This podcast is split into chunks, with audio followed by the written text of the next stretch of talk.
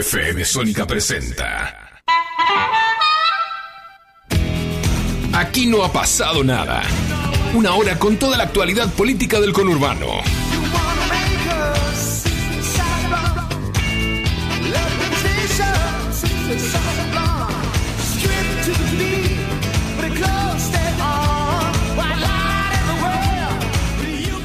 Bienvenidos, bienvenidas. Esto es Aquí No Ha Pasado Nada. Mi nombre es Cristian Salles. Me acompaña el señor Sebastián Barras como cada tarde-noche de los eh, martes en el aire de FM Sónica. ¿Cómo le va, señor Vargas? ¿Cómo anda, señor Salles? Bueno, eh, finalmente fueron las elecciones y ganó Sergio Tomás Massa. Ganó Sergio Tomás Massa. eh, nadie lo esperaba. no sé ni siquiera si dentro del Frente de Todos, de Unión por la Patria, pensaba en una victoria y tan amplia aparte. Lo logró y ahora balotage, ¿no? Eh, recordemos ese Kisilov, reelecto gobernador por paliza también. Eh, y casi todos los intendentes renovaron, salvo alguna que otra excepción, porque lo vamos a abordar. Pero voy a pedirle que vayamos rápidamente a un poco de música, porque hoy tenemos muchos entrevistados, muchos ganadores de las elecciones. Ya venimos.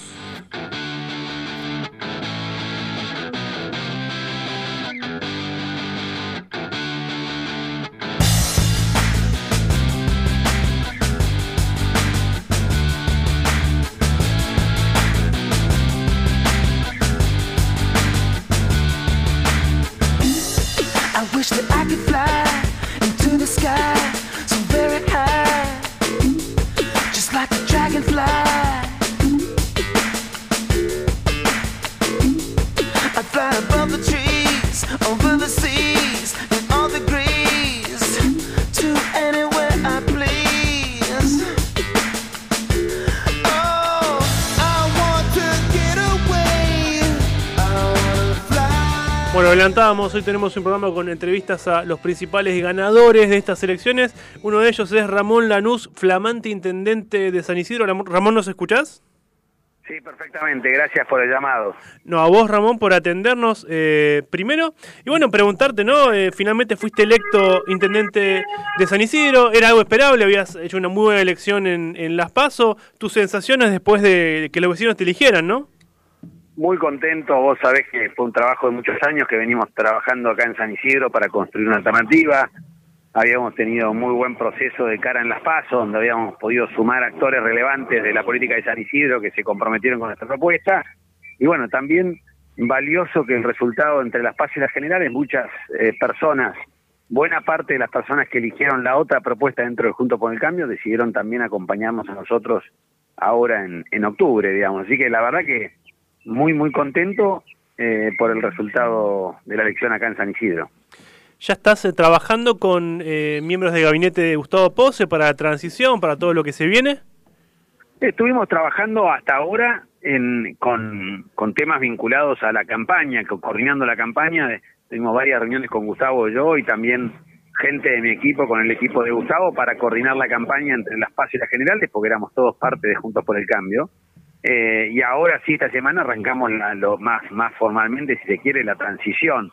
Quiere decir, hasta ahora no, nosotros, no, yo no era intendente electo de San Isidro, más allá de que todo indicaba que tenía una gran chance de, ganar la elección. Yo no quería arrancar, ni, ni Gustavo tampoco, arrancar la transición si todavía no estaba confirmado el triunfo. Así que a partir de ahora que sí está confirmado el triunfo, ya estuvimos hablando hoy con él para empezar a coordinar eso a partir de esta semana.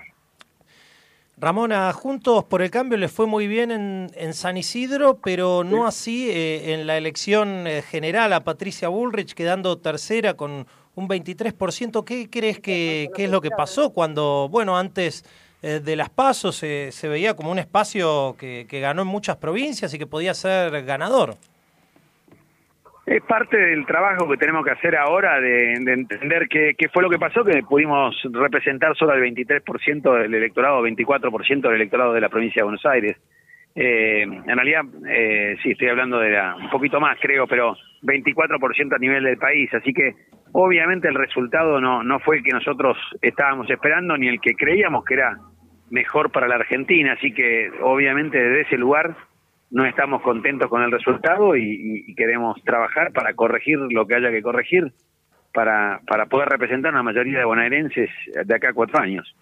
Ramón, ¿vos sos de los que cree que Juntos por el Cambio tiene que tomar alguna posición para el balotaje o abstenerse de apoyar a ningún candidato?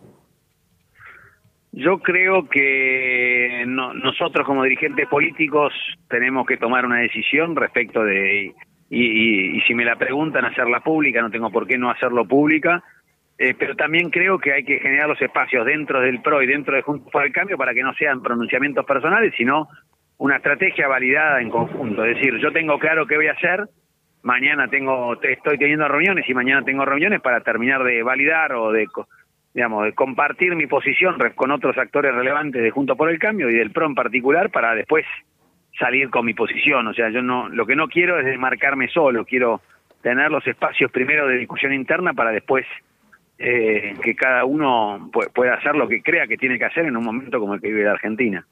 Ramón, para, para ir cerrando y me vuelvo a San Isidro y preguntarte, bueno, ya fuiste electo, 10 de diciembre asumís, este, ¿con qué nos vamos a encontrar en nuestros primeros días de gestión? ¿Qué, qué tenés pensado hacer? Lo primero es lo primero que dijimos en la campaña. Nosotros creemos que la seguridad es un problema grave en la provincia de Buenos Aires y en San Isidro también, y vamos a trabajar eh, fuerte para resolver el problema, para mejorar o resolver el problema de la seguridad en San Isidro. Así que lo primero que me voy a hacer cargo es el de- del tema de la seguridad, que es lo más urgente. Ramón, ya fuiste electo y me imagino que en tu cabeza debes tener a varios de los funcionarios que te van a acompañar en este gobierno. ¿Se puede adelantar algún nombre? Hay muchos que están circulando, muchos rumores. ¿Tenés alguien que puedas adelantar que te va a acompañar? Te diría que no. No, o sea, sí, de, de verdad nosotros trabajamos hasta el domingo con la- el foco puesto en ganar la elección en San Isidro y contribuir a la, a la elección de Néstor Guindetti en la provincia de Buenos Aires y de Patricia Bullrich en la Nación. Con lo cual, deliberadamente eh, tomamos la decisión de eh, postergar la transición y el armado de equipos y de nombres para, para no distraer la atención de lo que creíamos que era más importante, que era la campaña y la elección. Terminada la campaña, estamos acelerando ese proceso y en, en breve vamos a tener seguramente eh, empezar a confirmar algunos nombres, pero estamos teniendo esas conversaciones en estos días, digamos, que estamos recién a martes y, y ayer fue un día donde obviamente estábamos todos muy cansados. Ramón, mil gracias por tu tiempo. Sabíamos que estabas en una reunión, así que gracias por atendernos.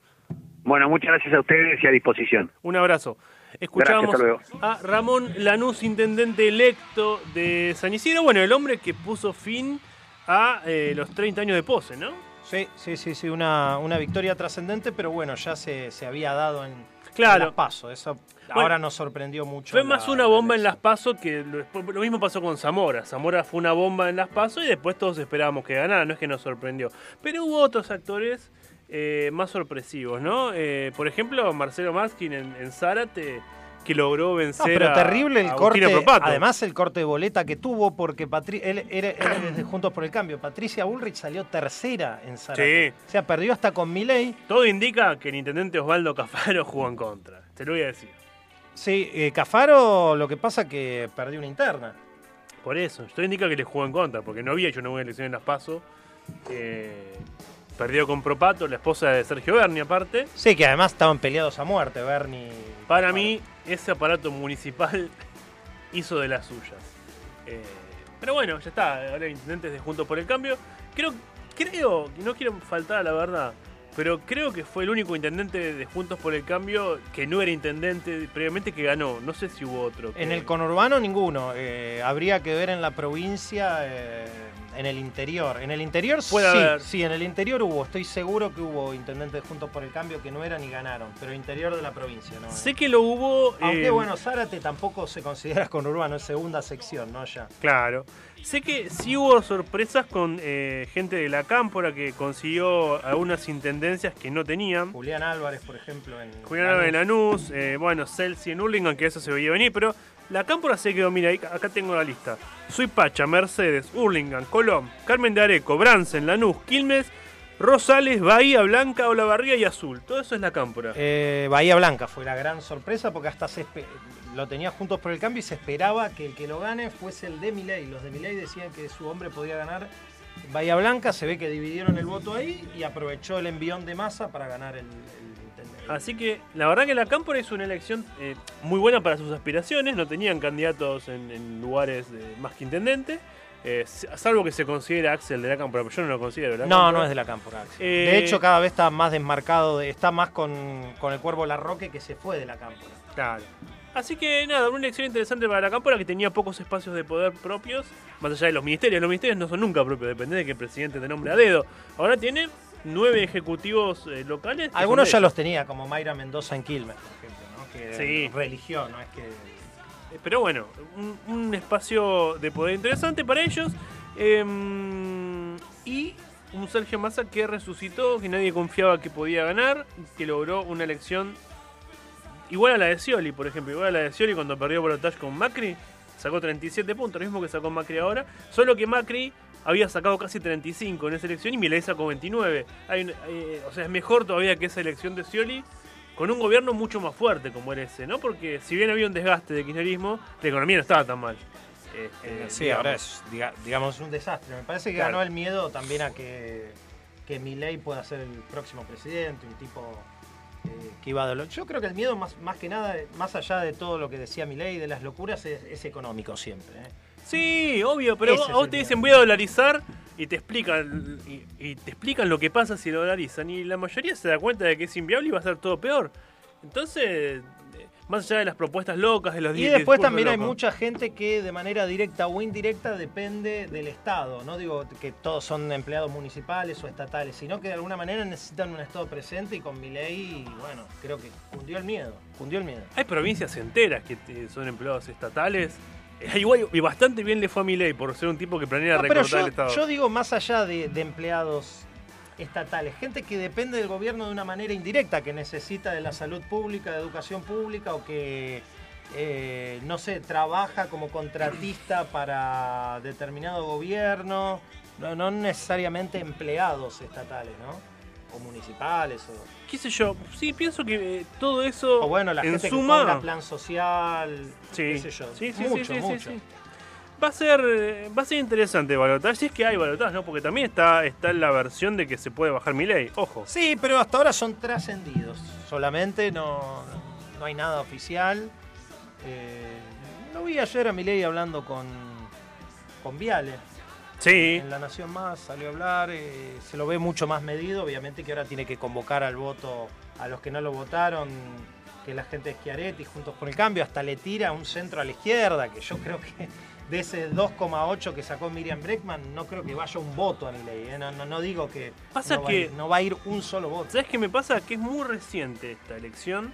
Vos no podés pasar de el lunes decirle Sí, de, decirle zurdos de mierda a pedirle. No, o decirle a Burri, Montonera mata niños. Por no es que le dijo Montonera, le dijo que mató niños de jardín de infante. Y una semana literal después le ofrece ser ministra de Seguridad. Es una contradicción demasiado. Incluso para los estándares tan bajos que tenemos de la política argentina, donde se matan y después son amigos, que en tan pocos días te des vuelta tanto, eh, habla de una debilidad tremenda. Eh, o al menos yo lo evalúo así. Eh, no sé, no, no quiero decir que Sergio Massa es presidente ya, porque no lo sé, pero me parece que está todo encaminado hacia eso, ¿no? Sí, sí, sí, sí, creo lo mismo porque, bueno, en mi ley Sergio Massa tiene detrás gobernaciones, intendentes, aparato político. Mi ley, la gente que lo rodea, la verdad que demostró, digamos, casi que está solo él. Ahora podrá sumar voluntades, pero digamos, la gente que lo rodea no es la más... Y, aparte, para, más allá de todo, hay algo que, que, que para mí es clave. Fíjate que una semana antes de la elección le salen cuatro de sus personas más cercanas, Venegas Lynch, Marra, eh, Lilia Lemoyne, a decir boludeces, pero boludeces espantavotos, a pelearse con la iglesia, eh, a, pelea- a pelearse con las madres solteras que están pidiendo cuota alimentaria. Sí, uno- Eh, una eh, de esas cosas uno no entiende si, si no, no son adrede a veces. Pero pará, y digo- es raro. Pero vos decís, este tipo no puede controlar a sus cuatro personas más cercanas que no digan estupideces antes de las elecciones y pretende controlar un país. No puede controlar una cosplayer que apenas puede coordinar dos eh, oraciones con sentido para que se calle la boca antes de las elecciones y se va a enfrentar a, no sé, a los Moyanos cuando le corten las calles. No parece que tenga material presidencial, eh, Milei. No, sé, eh, por ahí soy yo que no lo veo, que soy un viejo meado, pero no lo veo, no lo veo. Bueno, señor Braga, si le parece un poco de música que ya tenemos que sacar al siguiente entrevistado de esta tarde I did my best to notice when the call came down the line. Up to the platform of surrender, I was brought, but I was kind. And sometimes I get nervous when I see an open door. Close your eyes, clear your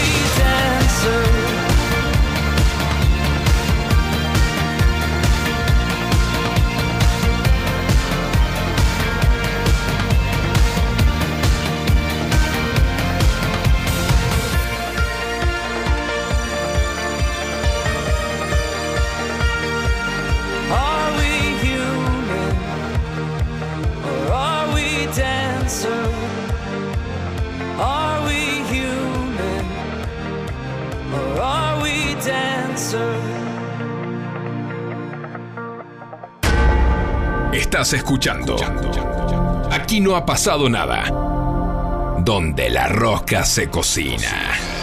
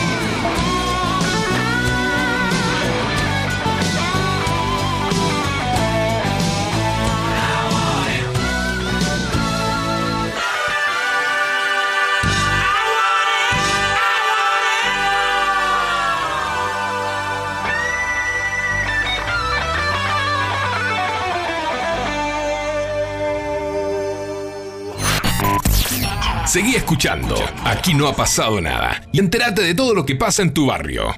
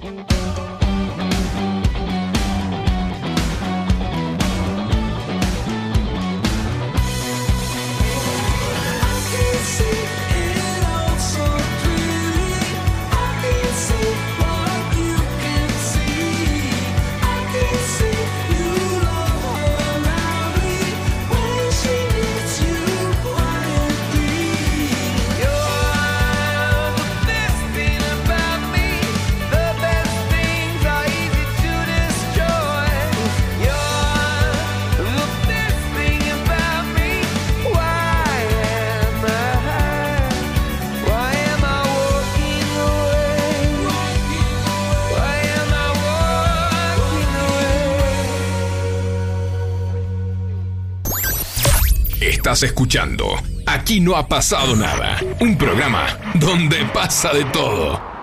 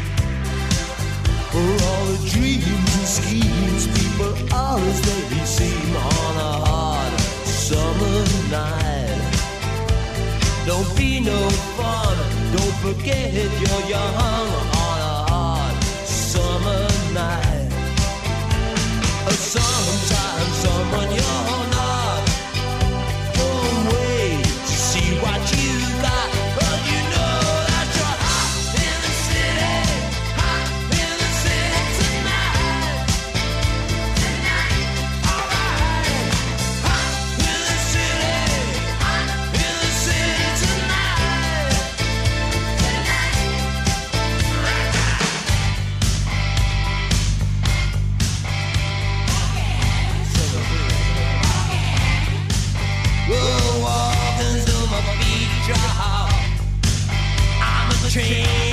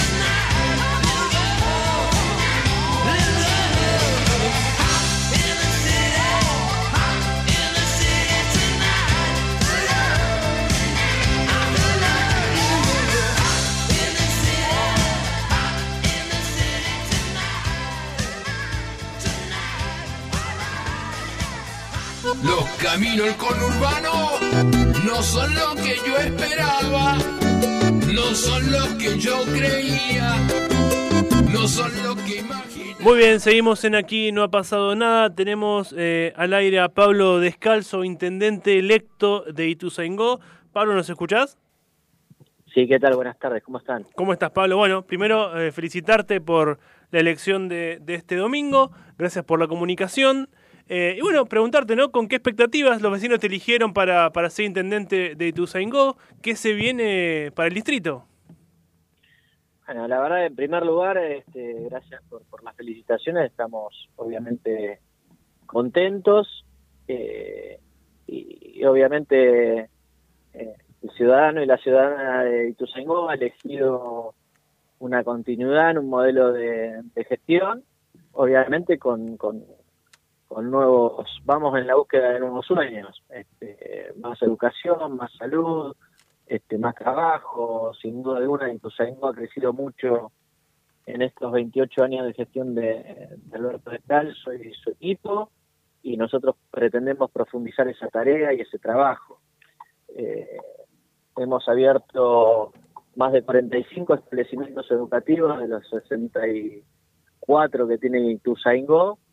Eh, hemos hecho las salas de atención primaria eh, en el lugar, Descanso ha gestionado eh, y, y hoy es una realidad el Hospital del Bicentenario en Ituzaingó, eh, así que estamos buscando la posibilidad de construir algo que esté vinculado al segundo nivel para eh, tener a disposición los tres niveles de atención sanitaria en Ituzaingó. A fin de año vamos a estar en el 70% de cloaca, 55% del agua corriente, así que vamos por el 100% de estos servicios y, y construir y hacer 400 cuadras de asfalto, que son las que nos faltan eh, en el distrito para llegar con esa obra estructural, pero también ya ir creciendo y desarrollando como, como, ciudad, que es lo que pretendemos ser y estamos siendo, eh, generar más puestos de trabajo. Esos son los, los objetivos centrales que tenemos hacia adelante para, para Ituzaingó. Pablo, ¿cómo evaluás lo que fue la primero la victoria holgada de, de Axel Kicillof, ¿no? que fue reelecto en la provincia, y a su vez la, la victoria de Sergio Massa, para muchos sorpresiva, todas las encuestas daban que entraba a votar, pero segundo, y sin embargo ganó y por bastante. Eh, ¿Cómo viste lo que fue los resultados nacional y provincial? Yo creo que en La Paso una gran porción de la población que no que no fue a votar eh, por diferentes motivos, porque consideraban que no era determinante y por otro lado porque había este algo de fastidio por la situación económica. Después, eh, la verdad es que, que Sergio Massa, desde que asumió la gestión y la cartera de Hacienda a nivel nacional, estuvo durante varios meses muy atado de mano por ese acuerdo que nos dejó Mauricio Macri en su gestión como, como presidente de los argentinos y que le imposibilitaba, perdón, de tomar decisiones con, con un poco más de soltura. Una vez que logró ese acuerdo, eh, ya Sergio se puso a implementar políticas públicas eh, que, que marcan a las claras cuál es el interés y cuáles son los intereses y por sobre todas las cosas qué sectores de la población eh, quiere cuidar y proteger, que me parece que eso atiende a, la historia del peronismo. Así que en esas medidas eh, el ciudadano y la ciudadana fue, fue tomando un poco de confianza eh, y, y entiende que, que el mejor candidato que tiene la Argentina para conducir eh, este hermoso país es Sergio Massa.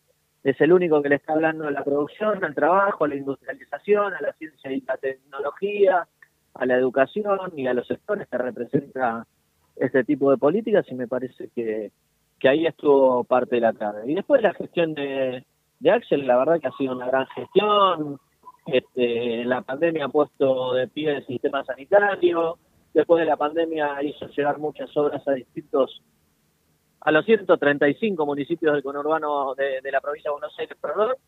Y, eso ha sido reconocido. La verdad, un- una excelente política pública que se llama Escuelas a la Obra, que, que pone también a un golpeado sistema educativo y que, como resultado en años de gestión anterior tuvo, este, o tuvimos la pérdida de, de Sandra y de Rubén. Pablo, preguntarte cómo lo ves a Massa. Bueno, me decías que es el mejor candidato para, para gobernar la Argentina. ¿Cómo lo ves de cara a balotaje, no? Porque cambió, cambió la mano, ¿no? Pasó de no ser el favorito a que ahora estamos todos diciendo casi que la tiene ganada. ¿Vos cómo lo ves? Ah, yo creo que los partidos hay que jugarlo este, siempre. Eh, lo veo muy bien, lo veo muy bien. Insisto con esto, me parece que es el candidato más preparado y más formado para conducir los destinos de la patria. Eh, y por otro lado, es el candidato que habla de, ampliar derechos y este, cómo, cómo, cómo poder hacerlo. Me parece que, hay cuestiones que están vinculadas a las problemáticas que reconoce la población, que están vinculadas a la economía y a la seguridad, y es un tipo que en este sentido ha demostrado que tiene el coraje y la fuerza para, para poder hacerlo. Y lo que ha hecho en Tigre, es uno de los municipios que se destaca en materia de seguridad, que me parece que es para observar, para ver, y también me parece que es lo que merecemos todos los municipios bonaerenses. ¿Vos crees que los radicales van a terminar apoyándolo a Massa? Porque hay algunos rumores, pero nadie lo confirma. Ah, yo creo que eso está en discusión en el seno, en el seno de, de Juntos por el Cambio, el PRO. eh, creo que son que no son aspectos a, a la política y tienen alguna formación. Eh, tienen que estar a las antípodas de lo que está planteando eh, Javier Milei, eh, que son todas posturas descabelladas y cada, cada vez que uno escucha alguno de sus cuadros, por denominarlo de alguna manera, eh, lo que uno re- recepta es el espanto, pánico, miedo, y me parece que es una persona violenta que no estamos en, en condiciones en la Argentina para, para que nos conduzca un violento. Pablo, muchísimas gracias por tu tiempo. ¿eh? No, por favor, a ustedes un abrazo. Un abrazo. Escuchábamos a Pablo Descalzo, intendente electo de Ituzaingó. Eh, bueno, hablábamos un poco de, eh, de lo local, ¿no? De su gran elección, su victoria y también de lo que viene a nivel nacional, que es lo que ahora todos pensamos, el balotage en noviembre, ¿no? Eh, un balotage que uno se pone a ver números, ve porcentajes y uno presume va a estar parejo, pero no lo sabemos en realidad, ¿no? Porque no, no hay forma de predecir el comportamiento electoral, evidentemente. No lo está pudiendo hacer ni las encuestadoras, medio lo vamos a hacer nosotros sacando cuentas mirando al tuntún, ¿no? Y faltan además tres semanas en las que puede pasar de todo. Claro, entonces el dólar se te va a 2000 y bueno, se complica. o Milei sale a decir los fanáticos nazis son superiores y se, y se complica. No sé, algo, Milei puede decir cualquier cosa. Yo me espero hasta eso de él. Eh, entonces, eh, no sé, en tres semanas puede... Me imagino igual que en ese búnker, en ese búnker, en medio de esa decepción, de ese desencanto de Milei, los habrá reunido a, lo- a los 10 tipos más cercanos, los que hacen esas declaraciones de mierda, le dijo, cierran el or en, en estas palabras, el orto hasta el 22 de noviembre no habla ninguno, me imagino, porque si no, es seguir alimentando. Es lo que yo les habría dicho, ¿no? No, no sé ustedes. Bueno, Massa hizo algo así. eh, fíjate que Alberto y Cristina ni aparecieron en la campaña pospaso. Me gustó de Massa, esta- eh, digo, desde la comunicación política, desde la estrategia, su decisión de mostrarse solo ahí arriba. Eso se lo recomendaron igual los que contrató un equipo de comunicación que le dijo que tenía que llorar, emocionarse, mostrarse empático con la gente y eh, sacar todo el aparato de afuera y que esté él, que él sea la figura. Él y la familia. De un sí. mensaje, ¿no? Y aparte, de un lado está la familia, del otro el vendo niños. Está bien lo que está haciendo. Está, Sí, está sí, se pensándolo. lo, lo, lo- lo coacharon así. eh, y Massa no es que hay que coacharlo, ya es un tipo con muchas elecciones. Es un profesional, Es sí, un profesional de la política, pero bueno, digamos, es toda una estrategia. qué sé yo. La de Massa fue una campaña profesional de verdad.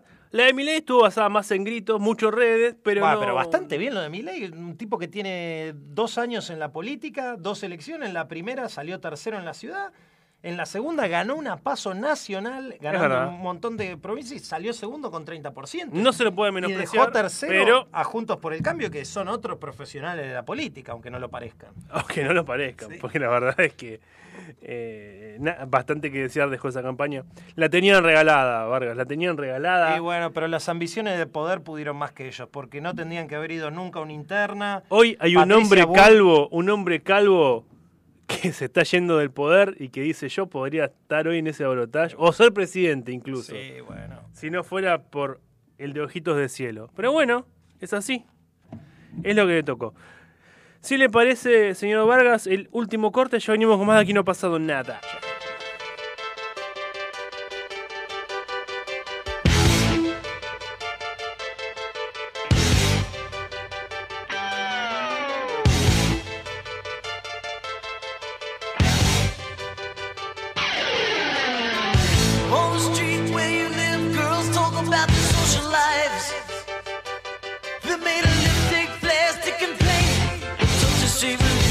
Eyes.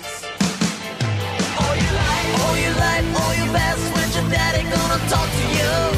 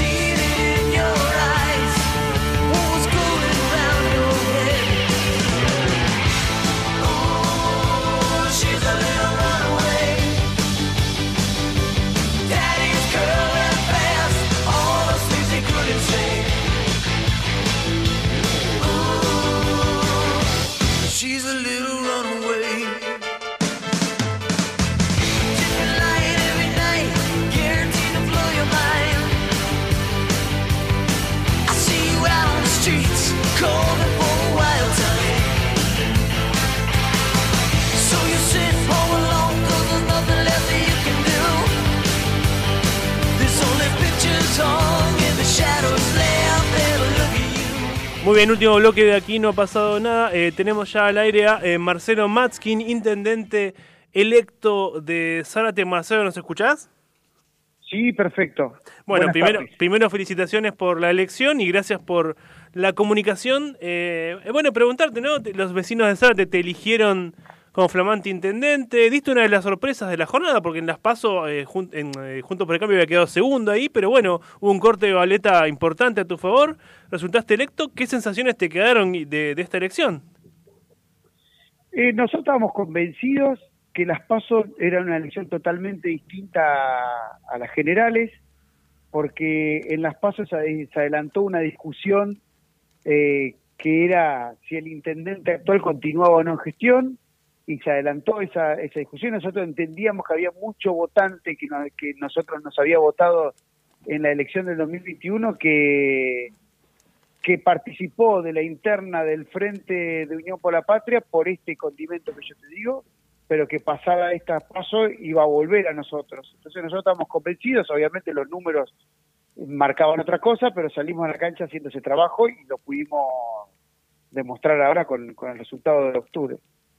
¿Qué, qué se viene para Zárate ahora, Marcelo? Te toca ser intendente. Desde el 10 de diciembre vas a estar ahí al frente del municipio. ¿Ya estás en contacto con, con Cáfaro para, para la transición? ¿Cómo viene todo?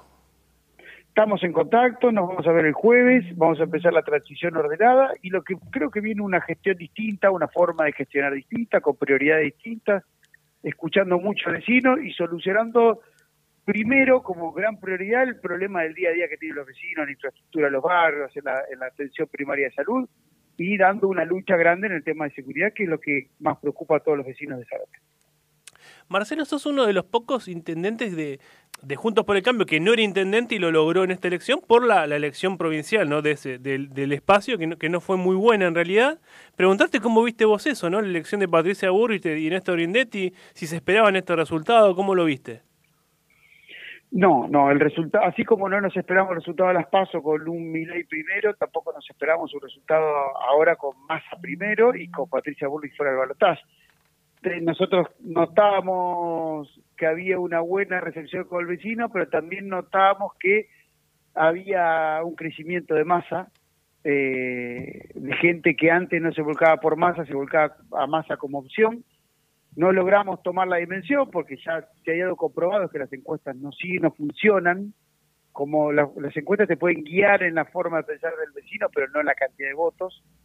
Pero se notaba que había un crecimiento de masa que no se lograba dimensionar y bueno, nos sorprendió a todos. Yo personalmente nos sorprendió, no sé si tanto el resultado del Zárate, porque siempre eh, el resultado del Zárate siempre fue a favor de, de, de lo que es el kirchnerismo en lo provincial y en lo nacional, pero no lo imaginábamos así en provincia de Nación, para ser sincero. Eh, Marcelo, ¿vos eh, considerás que Juntos por el Cambio tiene que tomar alguna postura de cara al balotaje o mantenerse neutral? Yo creo que hay que charlarlo primero entre todos. Mira, eh, en lo personal, personal, eh, yo creo que no nos tenemos que apurar a tomar una decisión. Estamos a menos de 48 horas de conocerse el resultado, creo que tenemos mucho por delante. Eh, hay que tomarse el tiempo y evaluar. Por ahora soy de los que cree que no hay que tomar ninguna postura, porque si algo nos demuestran las votaciones es que la gente no está esperando, no, no hay un líder que guíe la votación de nadie, pero bueno, hay que ver qué decide orgánicamente el espacio, pero creo que no nos tenemos que apurar a dar ningún tipo de, de decisión ni personal, ni pedir decisión partidaria, hay que esperar, queda mucho todavía. Quedó, quedó quizás en discusión el, liderazgo ¿no? de Juntos por el Cambio o del PRO mismo, si uno quiere, porque bueno, Rodríguez Larreta fue derrotado en Las Paso, Burrich que hizo una muy buena elección nacional, este Mauricio Macri no parece con ganas de volver a, ser el, líder. Do- ¿cómo crees que se va a dirimir eso? ¿Los gobernadores quizás tengan un rol más preponderante? ¿Cómo lo ves vos?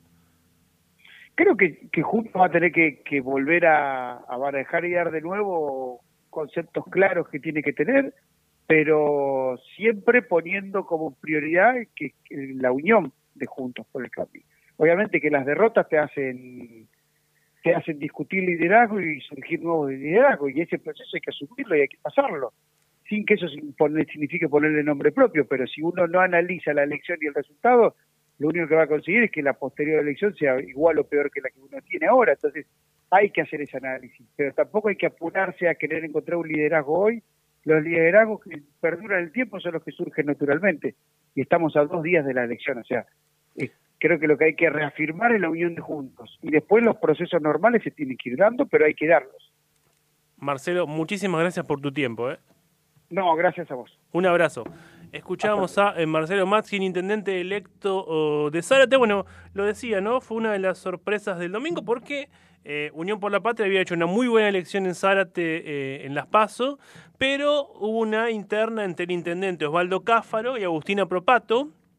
El intendente fue derrotado. eh, y uno no quiere pensar mal, pero me parece que el intendente no apoyó demasiado a su vencedora, ¿no?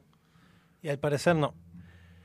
Muy bien, señor Vargas, esto fue todo. Hemos entrevistado a los que queríamos entrevistar, tres intendentes electos, eh, y nos tenemos que despedir. Mi nombre es Cristian Salles, me acompañó el señor Sebastián Vargas. Esto fue aquí no pasado nada. Esto fue aquí no ha pasado nada, va de vuelta. En el aire de FM Sónica, como siempre, los martes de 18 a 19 horas. Nos escuchamos el martes que viene. ¡Chao!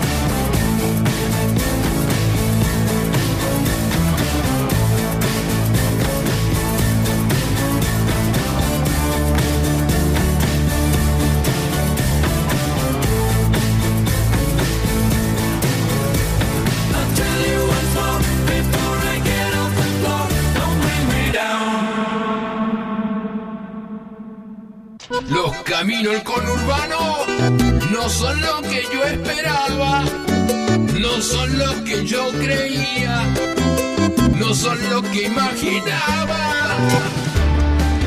Por eso Cristian Salles y Sebastián Vargas te invitan a recorrer todas las noticias del conurbano.